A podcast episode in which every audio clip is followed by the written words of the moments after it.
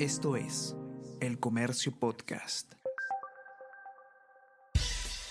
Buenos días, mi nombre es Soine Díaz, periodista del Comercio, y estas son las cinco noticias más importantes de hoy, lunes 17 de julio.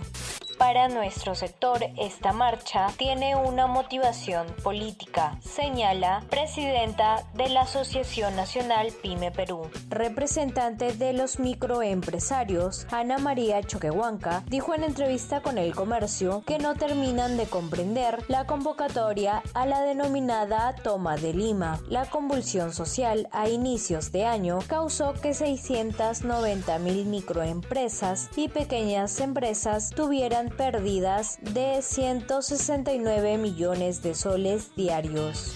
Congreso suma 1.100 proyectos de ley innecesarios. Las mencionadas normas solo son declarativas. El congresista que reúne más propuestas de este tipo es Jorge Flores de Acción Popular descontrol y falta de vigilancia en fiestas QR. Este diario pudo infiltrarse en un evento desarrollado en La Molina. Los organizadores no contaban con la autorización respectiva.